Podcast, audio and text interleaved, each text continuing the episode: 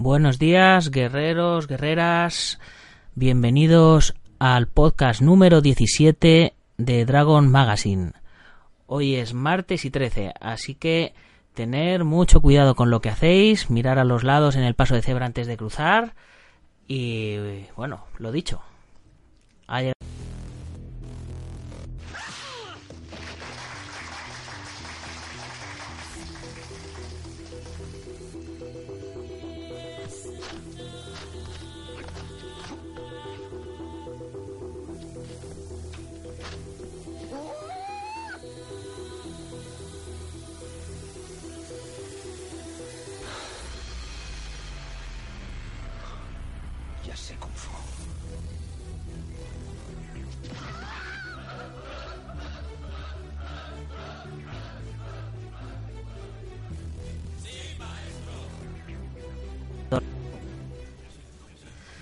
Buenos días, guerreros. Pues como os comentaba, ya es martes 13.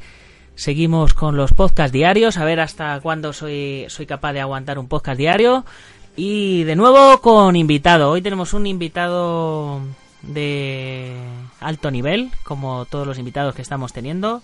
Y es un placer y un honor para mí tener aquí con nosotros a uno de los maestros con los que yo más he aprendido desde niño, eh, a través de sus artículos en las revistas y demás, y que está colaborando con todo el proyecto de Dragon Magazine desde bueno desde que le conté la idea antes de que saliera la, la revista ya me dijo que, que le hacía mucha ilusión que hubiera una revista en papel y, y que me iba a ayudar en lo que pudiera. Así que señores con todos vosotros tengo el honor y el placer de presentaros al Sifu Francisco Javier Hernández.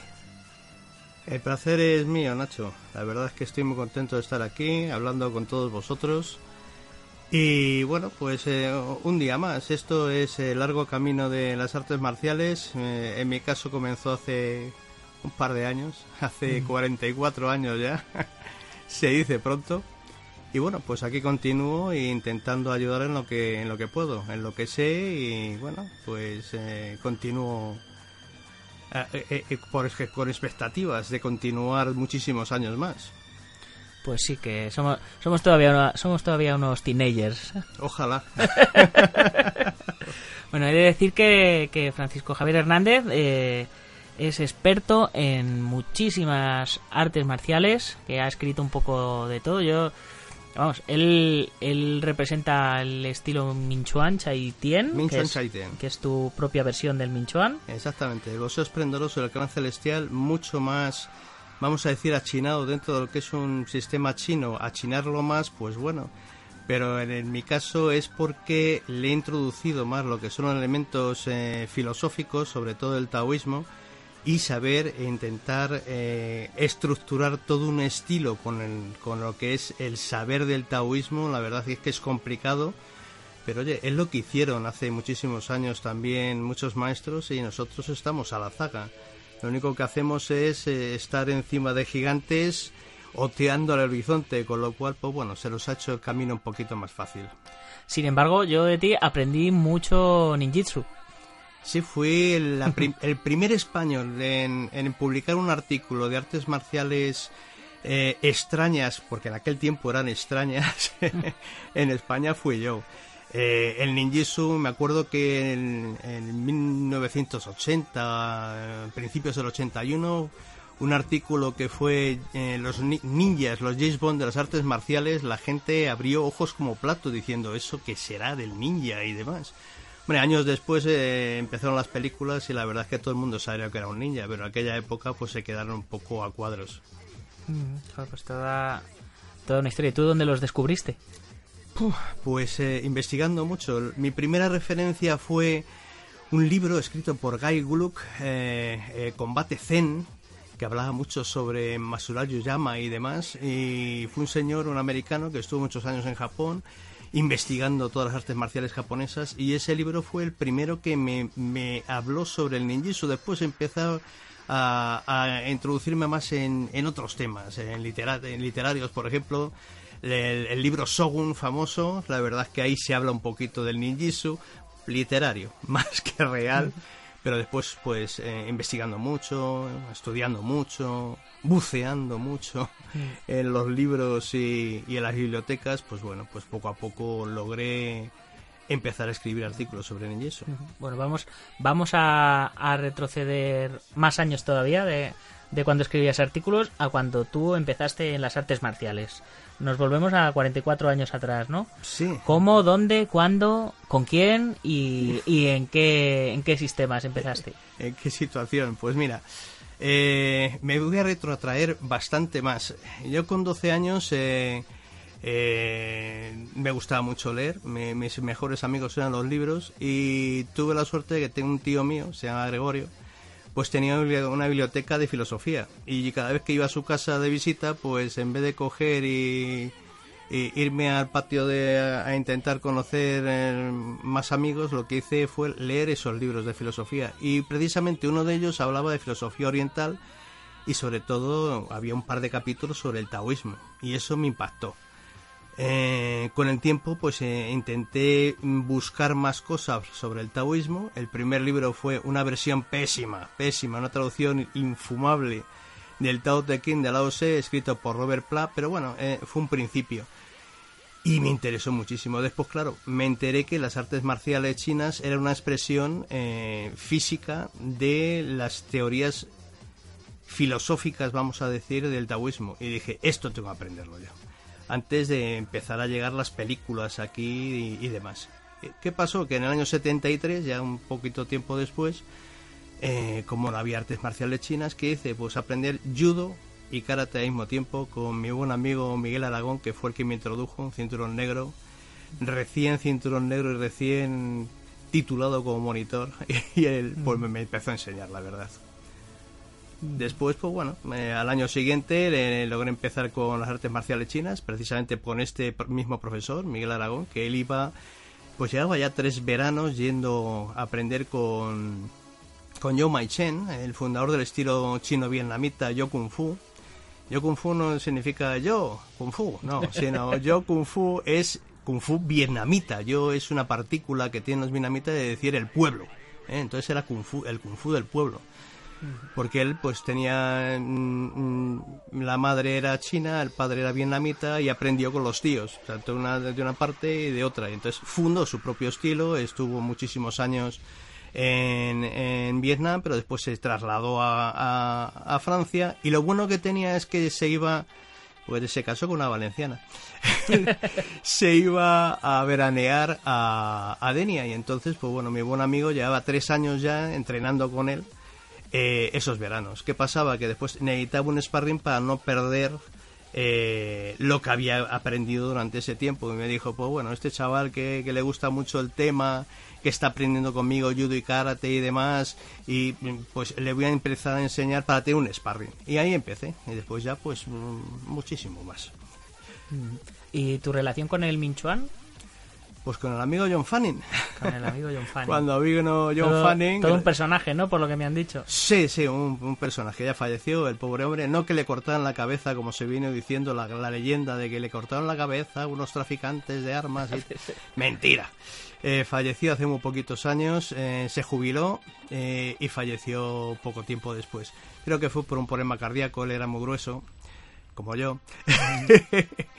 y, yo tengo buena relación con su hijo, con Kate, y la verdad es que que ahí empecé con el amigo John Fanning a aprender eh, un poquito de Minchuan cuando vino a España gracias al amigo Raúl Gutiérrez, gran maestro, buena persona. Y hacia el año 80 más o menos eh, eh, vino a hacer unos cursos aquí a España y bueno, pues yo fui eh, uno de los poquitos que le supo hacer de sparring porque eh, él no falseaba los golpes, he golpeado. Sí. Y bueno, pues ahí empecé con el Minchuan y hubo una cosa muy buena que me dijo, que pues yo, aparte de lo que eran los cursos, pues después tuvimos una relación eh, posterior al curso. Nos íbamos a de cerveza porque era un gran bebedor de cerveza, yo no podía aguantar lo que bebía él. Y era muy buena persona, pero la verdad es que bebía bastante. Y decía que bueno, que eso se metabolizaba. Con lo cual, pues bueno, eh, ahí estaba. Y bueno, me dijo, mm, Javi, con, to- con todos los estilos de artes marciales que conoces, con todos los estilos chinos que conoces, eh, y con tu gran base, ¿por qué no formas tu propio estilo de, kung fu? Si es que tú sabes más de lo que yo te, puedo, de, lo que yo te estoy enseñando y lo que estás viendo y lo que estás. Eh, y bueno, pues me lo pensé y tardé unos años en estructurarlo todo, pero bueno, a partir del 86, pues quedó formado lo que es eh, la base del Min Chuan Chaitien, el boxeo esplendoroso del clan celestial. Son distintos ideogramas, el Min Chuan mío, por decirlo así, que el Min Chuan de Fanning porque son distintos estilos, completamente distintos. Eh, tienen en, común que, pues, que sirven para defenderte y son muy efectivos. Pero las bases son distintas y demás. Pero yo le podía haber puesto cualquier otro nombre, pero por agradecimiento a esa gran idea que me dio, que me dio oye, ¿por qué no haces eh, tu propio estilo? Pues le puse Min Chuan, pero en aspecto de boxeo esplendoroso, no boxeo que avanza, eh, que es lo como, como él lo estructuraba de cualquier modo, tú nunca te has prodigado ahí por, por el plan este de, crear tu estilo, ser gran maestro y todas estas historias. por lo que por lo que he sabido siempre de ti, tú tienes tu escuelita ahí, tu hueco en el gimnasio, vas a dar clase con, con cuatro amigos, ¿no? Con los que los que te siguen. Sí, unos cuantos. Y y tampoco con idea de, ir a difundir el estilo por ahí ni, ni nada, ¿no? no sé. Bueno, tengo algunos alumnos ya que están dando clases desde hace varios mm. años, eh, sobre todo uno de ellos que ya lleva más de 20 años conmigo y, él está dando clase. ahora mismo hay pues como cuatro personas que están difundiendo el estilo, pero lo que es en la Comunidad de Madrid, la verdad. Pero la verdad es que no, no, no me creo un gran maestro, sino simplemente un estudiante del camino que sabe un poquito más y puede enseñar eso, porque ese poquito más que sabe. Pero no, lo de las ínfulas, estas, yo creo que hay que ser un poco más humilde y saber dónde estamos. Los grandes maestros yo creo que, que nunca existieron tampoco. Ah, a un maestro yo creo que le hacen grande al final sus, sus alumnos, ¿no? Exactamente, y sus logros. Muy bien, ¿qué más cositas? Vamos a, ver, eh, llevas desde que comenzamos casi con la revista con, con los artículos de defensa personal, que ya vamos a, terminarlos ya en un par de meses. Sí, en septiembre creo que es el último septiembre, ¿verdad? ¿Y cuál es el siguiente proyecto después? Pues eh, algo que es, eh, es muy curioso, es van a ser siete artículos para siete meses exponiendo lo que es eh, la teoría china de los cinco elementos. Los cinco elementos es una forma fácil de, decirlo de porque la gente lo entiende. Eh, los cinco elementos, fuego, tierra, madera, metal, agua, lo, lo, palpa. Eh, Wo, tu, mu, shan, shui. Lo palpa, eh, lo, lo, ve. En realidad no es así. la teoría de los Bushing es las cinco fases de la energía. La energía no es, según los chinos, no, no es ni yin ni yang eh, es una armonía entre ellas, pero también mm, cada uno de ellos no se puede decir ni blanco ni negro, hay colores entre medias, hay, hay muchos eh, matices, muchos matices y muchos grupos de cinco. Eh, por ejemplo, en, lo que es la, existencia, pues tenemos el nacimiento, infancia, madurez, decadencia y, y muerte. Ahí tenemos un cinco.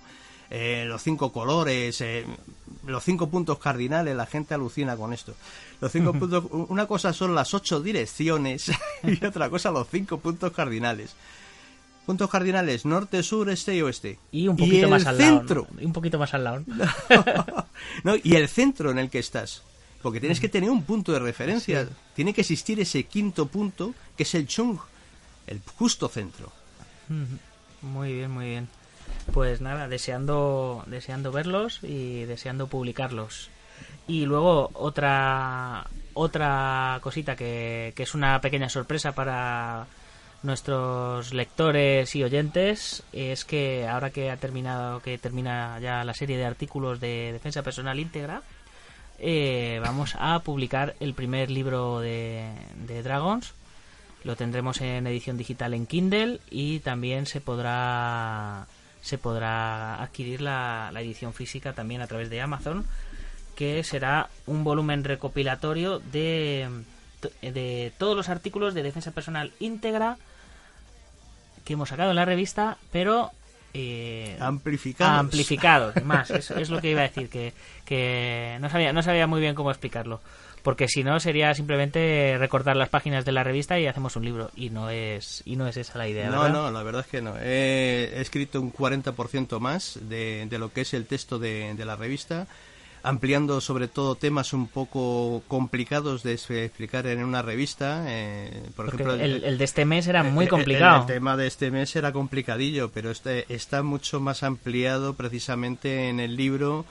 Eh, con resoluciones internacionales y demás y es que es, es, complicado por ejemplo en, el, en, el, en, la revista no aparecerán algunas cosas que aparecen en el libro como por ejemplo son eh, actuación ante un ataque terrorista que creo que es, últimamente es muy candente el tema y yo creo que es importante saber cómo actuar sí sí de hecho en el en la semana pasada ocurrió lo de lo sí. de mi tocayo el el héroe del monopatín. Exacto. Y, y bueno, y, y, en paralelo a ello, también estuvimos hablando en el podcast de ayer de, de otro gerente de un restaurante que era experto en artes marciales y también tuvo una, una gestión allí en, en el caso este. Sí, sí, hay que, hay que tener mucho cuidado. Y una cosa es en saber artes marciales, ser un monstruo en competición, pero otra cosa es saber cómo actuar en ciertos momentos. Eh, si tienes una, una, estrategia previa, que es lo que intento explicar en, eh, en, estos artículos y ahora posteriormente en el libro que se va a publicar, eh, tendremos un, muchísimas más posibilidades de éxito que no si no tenemos esa estrategia previa. Después ya tendremos la táctica, la aplicación práctica del momento. Pero si tenemos una prevención, una estrategia previa, eh, bueno, ya lo decía Sun Tzu, que eh, aquel general que no tiene una estrategia eh, pre previa, eh, la batalla está perdida.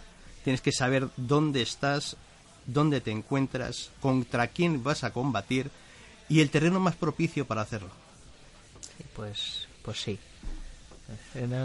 Me, me, quedo, me quedo sin palabras ante, ante todo lo que me estás contando. Pues, pues muy interesante. ¿Y después qué? ¿Y qué, qué te depara el, el, futuro a nivel personal, a nivel marcial? ¿Cuáles son tus proyectos aparte de, de los artículos que y del libro que estamos preparando con la revista? Pues, Cuéntanos un poquito. Pues mira, a nivel personal, pues seguir luchando contra un enemigo que tengo ahí eh, desde hace cuatro años y que por ahora está, estamos en tablas. Eh, un enemigo que la gente cuando oye la palabra se asusta mucho y no hay que tenerle tanto miedo. La palabra es cáncer. Y, y estamos en tablas. Ahí seguimos luchando. Estaremos con toda la vida enfrentados. Unas veces intentará ganarme, yo le venceré. Y así estamos. Y con sus secuelas, sus historias. Pero bien, eso a nivel personal. Eh, a nivel efectivo, pues estupendamente con mi señora, que es un primor. Las cosas como son. Y después, pues bueno, a nivel marcial continuaré expandiendo mi estilo, enseñándolo, eh, haciendo cursos, seminarios, masterclass, enseñando a mis, eh, mis discípulos, mis discípulos enseñarán a sus alumnos, etc, etc. Y después a nivel eh, periodístico, vamos a decir, pues bueno, pues seguir escribiendo para para vosotros, eh, para Dragons Magazine, eh, intentar eh, sorprender, que intento sorprender con los artículos y intento sorprender con los temas, cosas que no se han tocado antes o se han tocado de, una forma distinta, vamos a decir. Y, bueno, seguiré escribiendo. Ahora tengo un proyecto curioso que puede ser un segundo libro para, para la gran biblioteca Dragons, que uh -huh. es eh, puntos vulnerables, eh, localización y ataque, no solamente por, con la teoría eh, china de los de los Sue, ya sabes, Kyuso en, en japonés, Keupe en coreano, sino muchos más puntos que no que no se suelen comentar dentro de ese, esas teorías. ¿Por qué? Porque no están dentro de lo que son los puntos meridianos, ni están dentro de lo que son los, eh, los canales energéticos de nerviosos, linfáticos y demás. Hay muchos más puntos dolorosos de lo que la gente cree. Pues no sé si eso es bueno o malo, porque al final uno se cree que está fuerte y, y tiene, y tiene más puntos débiles que, que un colador, ¿no? Hmm. Y bueno, y, y ya que has tocado el, el tema del cáncer, que no, yo no sabía si tocarlo o no tocarlo porque son cosas personales y tampoco quería... No, no hay que tenerle miedo a la palabra. ya ni- que, ya que lo cuentas con toda naturalidad, pues cuenta, cuéntanos un poco cómo, cómo fue la historia, cómo, cómo una persona que lleva entrenando toda la vida para, para ser invencible, digamos, ¿no? Aprendes artes marciales para, para defenderte. ¿Cómo te defiendes de, de una cosa así? ¿Cómo, ¿Cómo te sentiste? Si tuviste, pues eso, el- me imagino que, que tendrías un, momentos muy, muy difíciles a nivel personal. Pues la y verdad es cómo- que sí. y como, como hiciste, me imagino que tiraste de, de- de las artes marciales a nivel mental para, para sobreponerte y bueno, y a nivel físico me imagino, porque si no tienes un cuerpo fuerte, una cosa así te, me imagino que te coge y te aplasta. Sí, la verdad es que, mm, bueno, por un lado me dijeron que fue muy bueno el que yo estuviera un poquito eh, con sobrepeso, que yo siempre lo he tenido, la verdad. la gente siempre ha alucinado cuando en exhibiciones, cuando, cuando, hombre, ahora peso bastante menos. Pero llegué a 156 kilos y la gente se quedaba un poco loca en, en demostraciones técnicas cuando me abría completamente de piernas y pegaba para rompía tablas a dos metros de altura. Pero bueno, la, la gente, bueno, Hombre, La- los prejuicios, podemos, podemos decir que, si, que si, eh, si Miguel Ángel Ramírez o, o Teo García eran, eran los Van Damme españoles, tú eras el Sammo Hung español. Exactamente. Exactamente. Muchas veces decía que, que bueno, que yo eh, había hecho de, de doble de Van Damme y de triple Jackie Chan.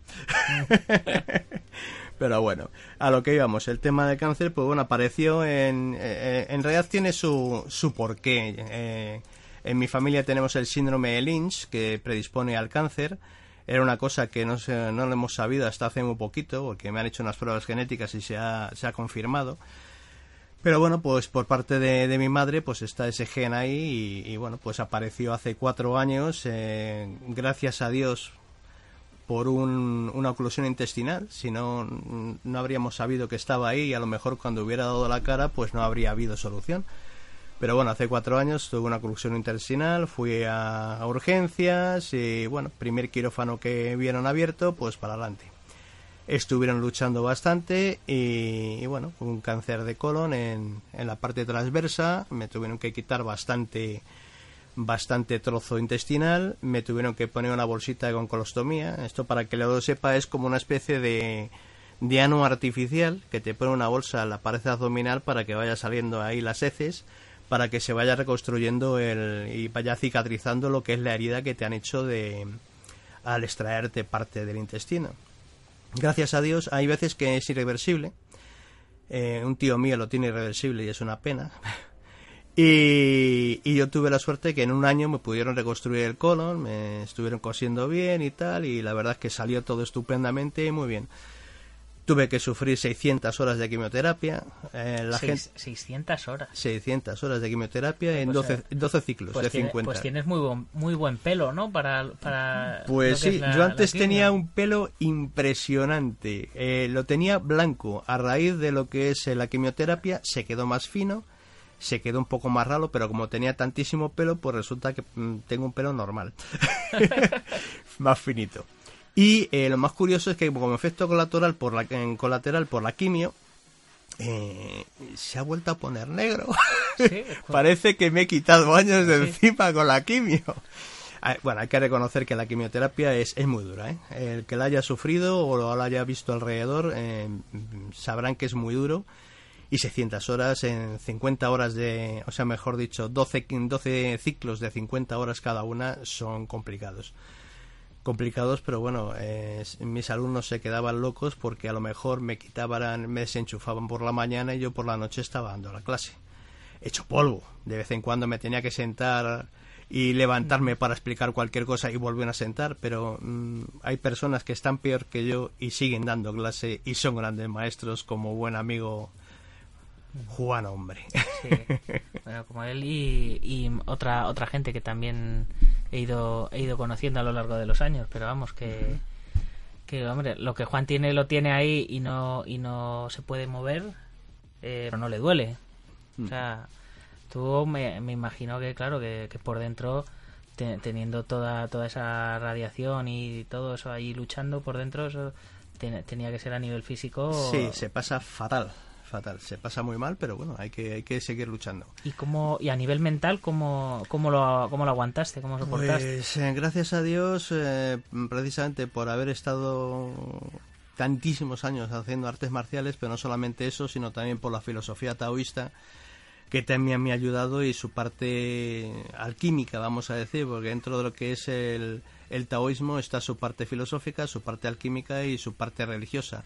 La parte religiosa no la quiero ni ver, pero la parte filosófica sí, y la parte alquímica solamente lo que la parte meditación y técnicas de Qigong que vienen muy, muy, muy bien.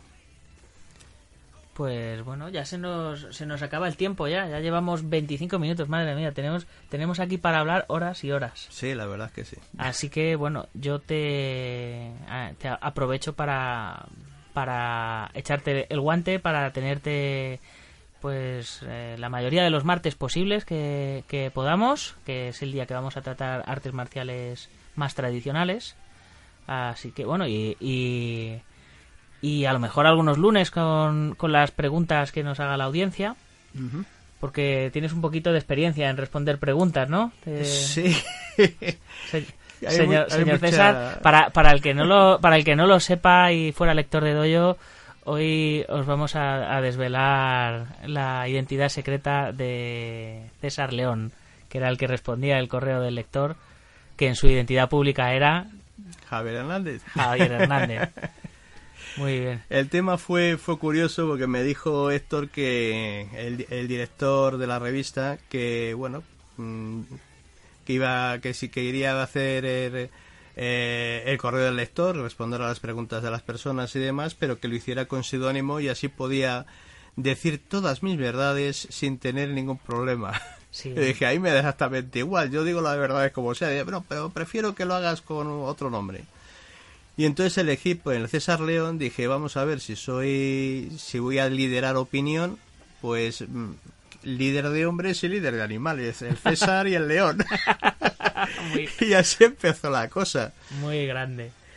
Bueno, pues, pues ya sí que sí que nos vamos despidiendo. Eh, no sin antes haceros mi recordatorio de todos los días, que es que tenéis una revista en papel en los kioscos de artes marciales que se llama Dragon Magazine, que es un tesoro para, para todos nosotros, que, que ya no quedan, así que hay que apoyarla, que vale menos de 3 euros, 2,95 y que si no la tenéis en vuestro kiosco, eh, nos mandéis un email a dragon terminado en z.es barra contactar y os, os diremos, le preguntaremos a la distribuidora y os diremos el punto de, venta más cercano que tengáis o también en dragon.es barra suscripciones os podéis suscribir y os la mandamos a casa. Tenéis el formato papel que os lo mandamos a casa y también el formato digital que lo podéis ver en el ordenador, en el móvil, etcétera. Así que ya, sí, ya dicho todo esto, eh, nos despedimos hasta mañana, que será el día que nos toque hablar un poquito de las artes marciales a nivel deportivo. Eh, no os olvidéis, los que nos oéis a través de iBox, de darle al like y comentar. Y los que nos oigáis a través de iTunes, ponernos 5 estrellas y hacernos un pequeño comentario porque nos ayudaréis a seguir haciendo sostenible todo el proyecto que es Dragon y que esperamos estar aquí durante mucho, mucho tiempo. Hasta mañana, guerrero.